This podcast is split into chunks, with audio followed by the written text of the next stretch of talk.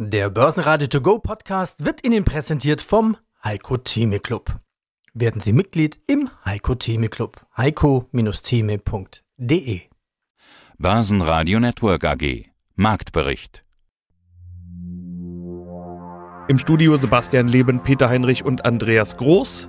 Außerdem hören Sie diesmal SAP-Pressesprecher Daniel Reinhardt zu den Q3-Zahlen, Börsencoach Ulrich Müller zur Stimmung und den Bewertungen an den Börsen, Professor Andreas Zagos von Intracom zum investierbaren Index auf Patente, Alzchem-CEO Andreas Niedermeyer zu hohen Energiepreisen und Preisanhebungen, Automobilexperte Malte Boxlermann von Burrells zum Index, der als Barometer die gesamte Branche abbilden soll und Intershop-CEO Markus Klahn zum Minus in Q3 und dem guten Cloud-Geschäft.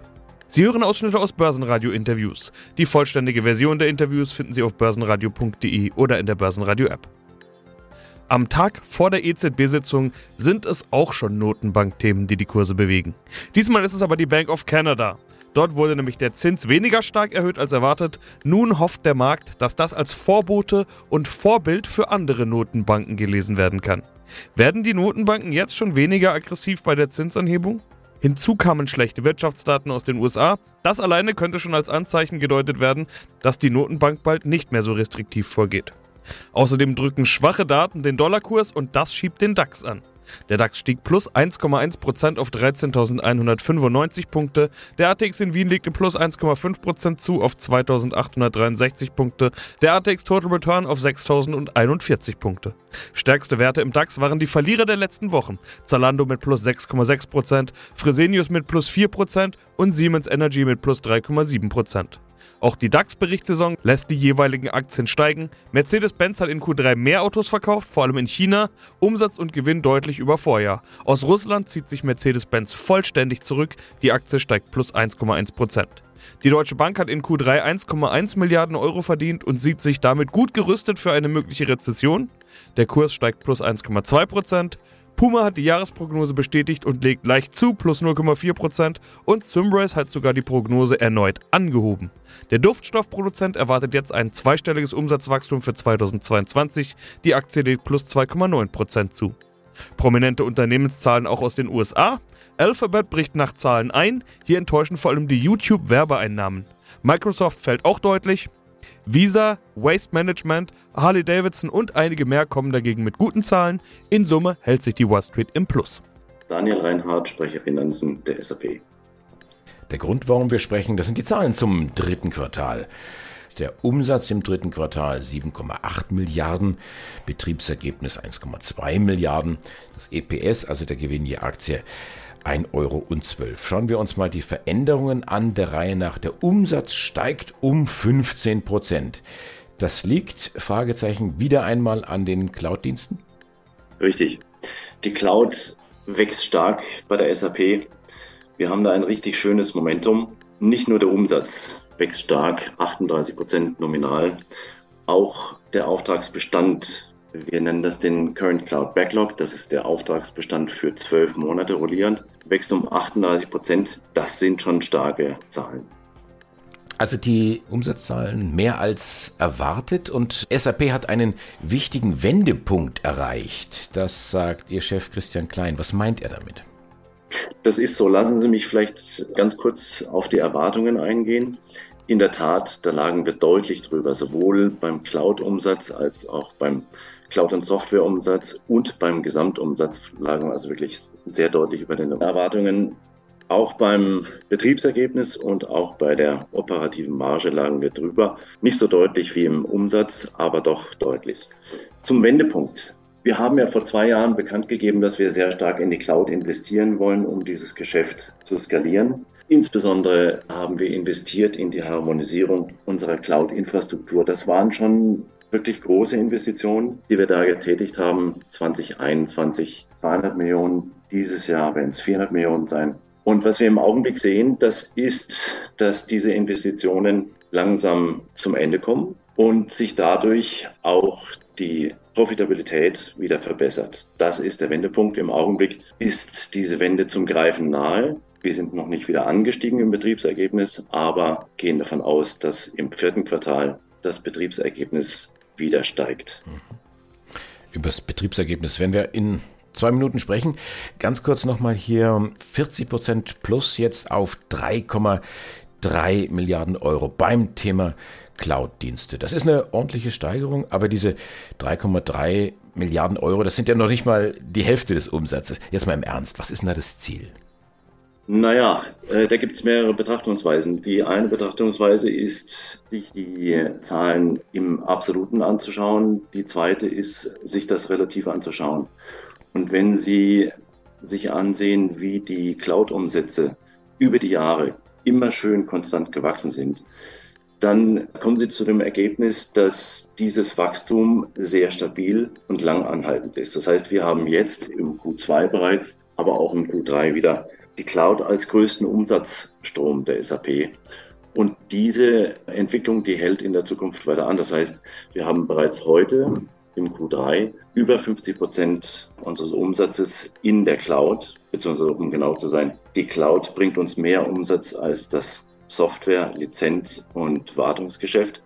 Und dieser Trend geht weiter. Wir haben im Augenblick 80 Prozent unseres Umsatzes wiederkehrende Umsätze. Und das ist eine sehr hohe gute Zahl, vor allen Dingen eine Zahl, die unser Geschäft sehr gut berechenbar macht. Ja, hallo, mein Name ist Ulrich Müller von der Ulrich Müller Wealth Academy. Ich bin als Trainer, Investor und Coach unterwegs und freue mich riesig auf das kurze Interview heute.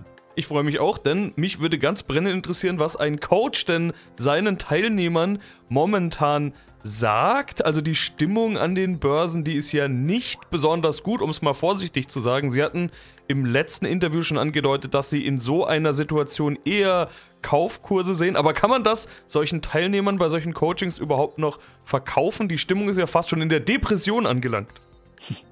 Ja, das ist ja genau die große Chance, dass äh, die Stimmung halt schon wirklich so negativ ist. Und ich kann das ganz klar sehen. Wir haben ja mehr als 16.000 Menschen bei uns gecoacht und man kann das auch ganz klar ableiten, wenn die Märkte eher weiter unten stehen, so wie heute, die Stimmung schlecht ist, das Sentiment schlecht ist, dann haben wir auch im Bereich der Supportanfragen drei bis viermal so viele, wie als wenn die Börse oben steht. Daran kann man das schon deutlich sehen. Aber wie Sie schon richtig gesagt haben, in der Stimmung lässt sich für mich eine Menge ableiten.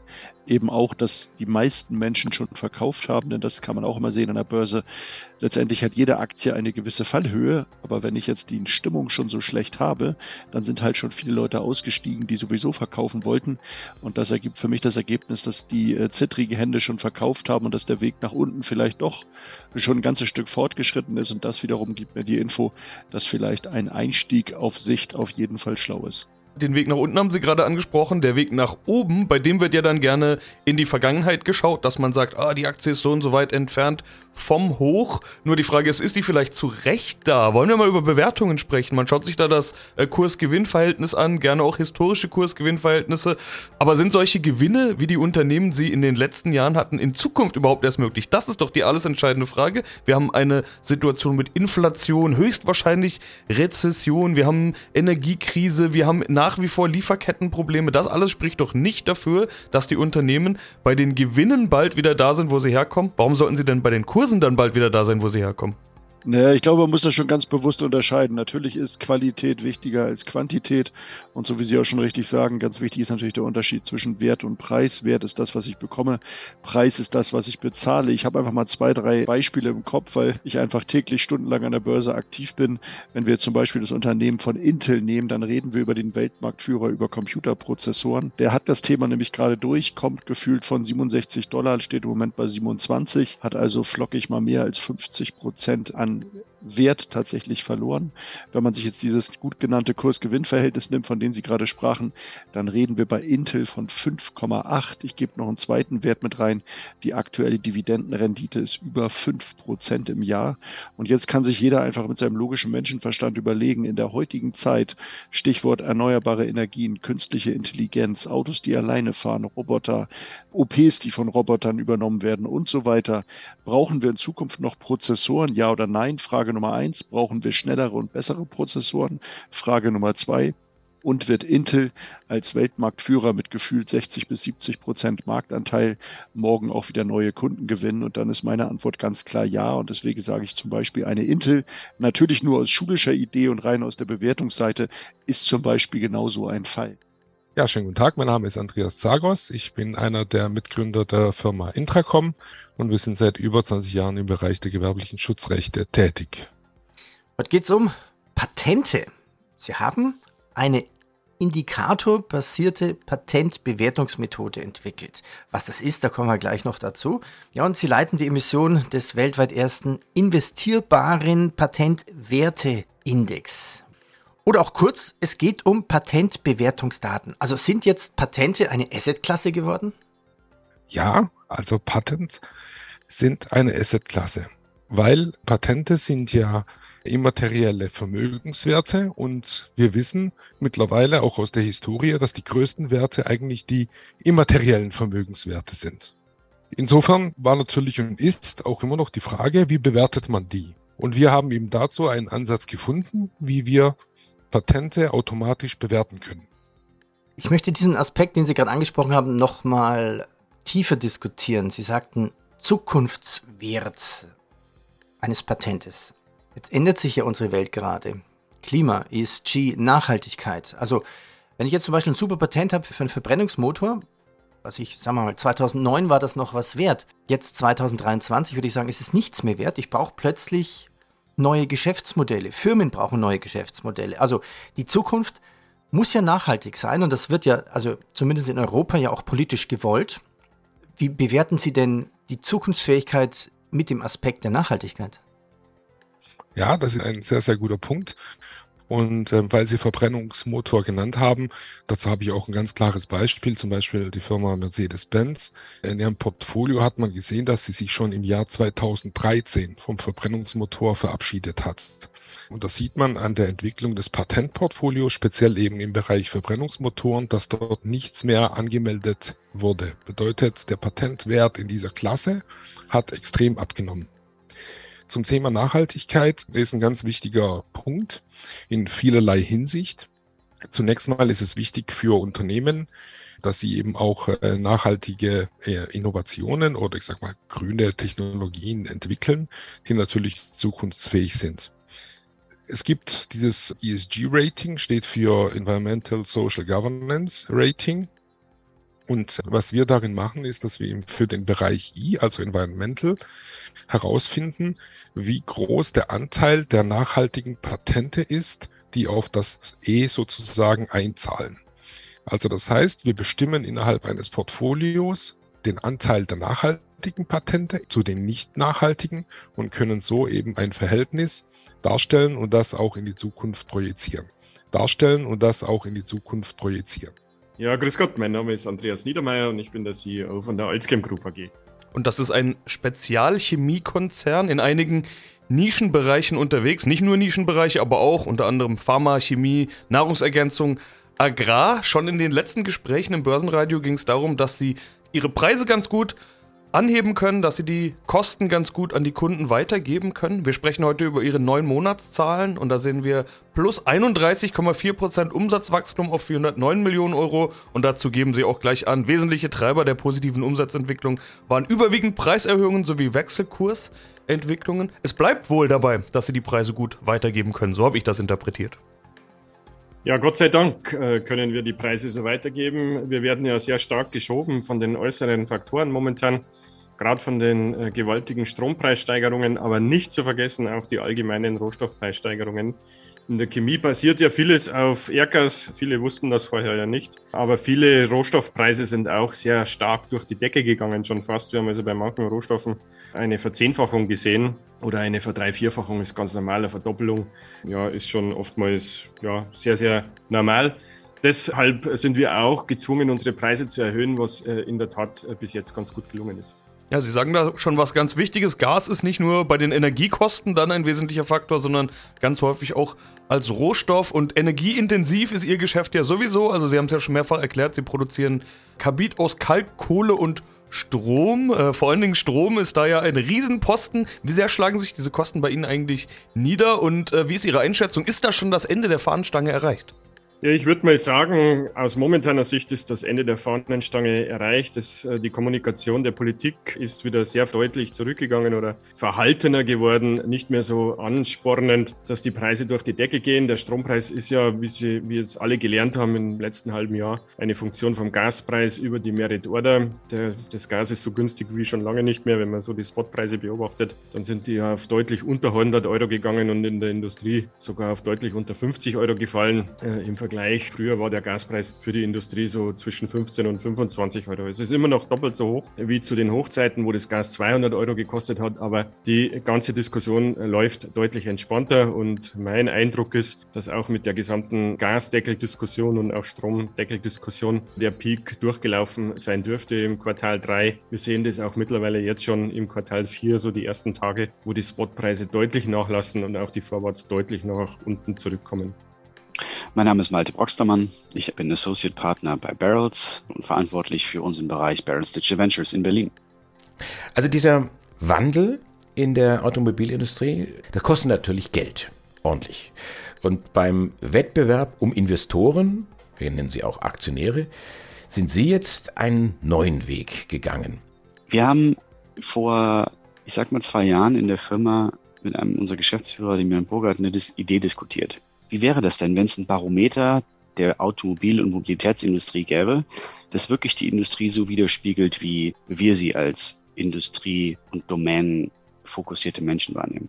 Die Idee, die dabei geboren wurde, die rauskam, war, einen, einen Aktienindex aufzusetzen, der, ich, ich sag mal, 100 besten Unternehmen auswählt und das sowohl aus einer strategischen Sicht, aus einer finanziellen Sicht, aus einer Sicht, wie sie von Investoren wahrgenommen werden und auch aus einer Sicht, wie sie innerhalb der automobilen Wertschöpfungskette oder der Welt zusammenarbeiten.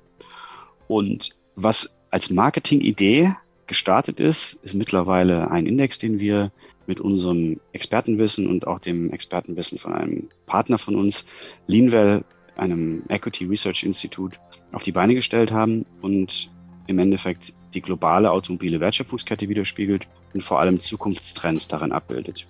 Ich glaube, was uns unterscheidet in unserer Denkweise ist, dass wir nicht nur auf die größten Unternehmen draufschauen, also das, was man kennt, wo die Marktkapitalisierung dann einfach ein Riesengewicht ausmachen würde, sondern auf die, die das größte Wertversprechen haben, also wo die Strategie passt, wo das Portfolio passt, so dass wir die 100 besten Komponenten auswählen und in unserem Index nachhalten, so dass jeder, der Interesse daran hat, sagen kann, jetzt habe ich einen Barometer, das die Industrie in Summe widerspiegelt. Nicht nur den Teilbereich, den ich kenne, oder die Marke, die ich gerne mag, oder das Land, in dem ich wohne. Die globale automobile Wertschöpfungskette in einer Hand, in einem Index sozusagen. Was hat der Anleger davon? Wie kann er da investieren? Es gibt durch Wisdom Tree mittlerweile einen ETF, der darauf aufgelegt ist und diesen Index trackt. Das heißt, das ist ein Finanzmarktprodukt, wo man als Anleger sich darüber informieren und dann auch eine Entscheidung treffen kann, ob das interessant ist. Und was den Unterschied in unserem Index darstellt, ist, dass wir uns wirklich Zulieferer anschauen, die, die Hersteller, die beim Thema Auto gefühlt immer im Vordergrund stehen, aber auch das, was nach der Herstellung und dem Verkauf des Fahrzeugs eine Rolle spielt, nämlich Autohäuser, wir nennen das Retailer, äh, sowie Mobility Service Provider und Infrastruktur Provider, weil das Thema Elektromobilität hatten wir gerade, Ladesäuleninfrastruktur natürlich immer wichtiger wird und es auch da Unternehmen gibt, die man vielleicht aus Autosicht nicht direkt auf dem Schirm hat, wenn man sich über Anlagemöglichkeiten informieren will. Ja, einen schönen guten Tag. Mein Name ist Markus Klahn. Ich bin CEO der Intershop Communications AG in Jena. Wir sind ein Hersteller von E-Commerce-Plattformen und bedienen primär Geschäftskunden und Großhändler. Wir unterstützen sie im Zuge ihrer Digitalisierungsstrategie mit Intershop-Produkten und Dienstleistungen. Also Digitalisierung, E-Commerce, das ist ihr Geschäft. Wir hatten im Sommer miteinander gesprochen über ihre gerissene Serie. Es gab doch keinen Rekord an Gewinnquartalen hintereinander. Sie hatten gesagt, dass sie jetzt halt wieder von vorne anfangen müssen. Das hat in Q3, und über die Zahlen sprechen wir jetzt, noch nicht geklappt. Auch da steht Minus. Minus 0,6 Millionen Euro EBIT. Auf neun Monatssicht sind es minus 1,1 Millionen. Periodenergebnis nach neun Monaten minus 1,5 Millionen Euro. Herr Klan, Sie hatten mir im Sommer gesagt, das lag auch an Ineffizienzen und die sollen jetzt behoben werden. Wir steuern dagegen, so war Ihre Aussage. Waren Sie nicht schnell genug oder warum hat es bisher nicht gereicht?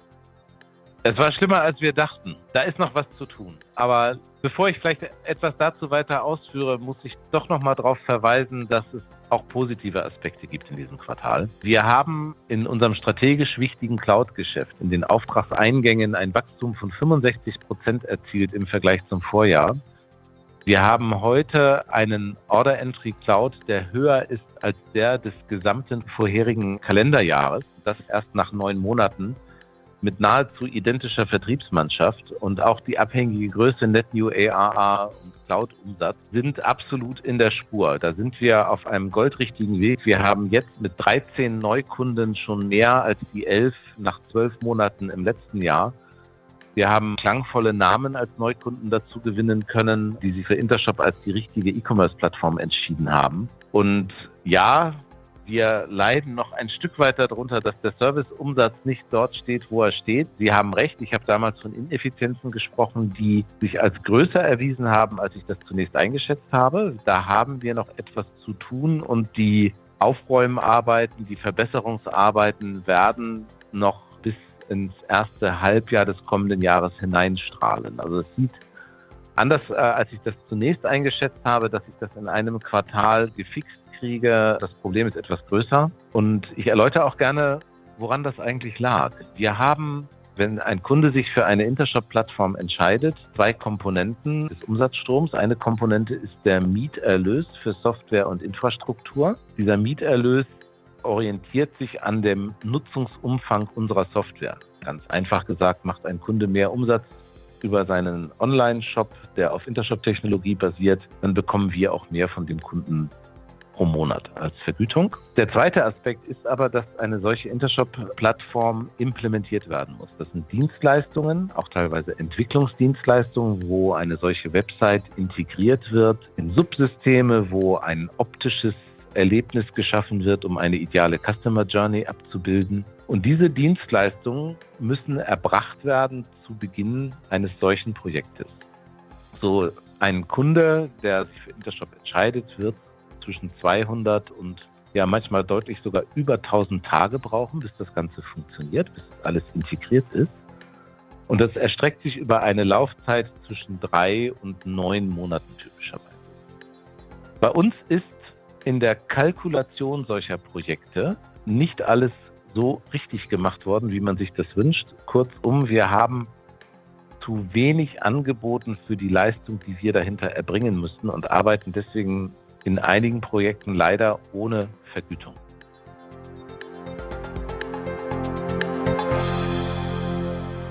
Börsenradio Network AG Marktbericht Der Börsenradio To Go Podcast wurde Ihnen präsentiert vom Heiko Theme Club. Werden Sie Mitglied im Heiko Theme Club. heiko-theme.de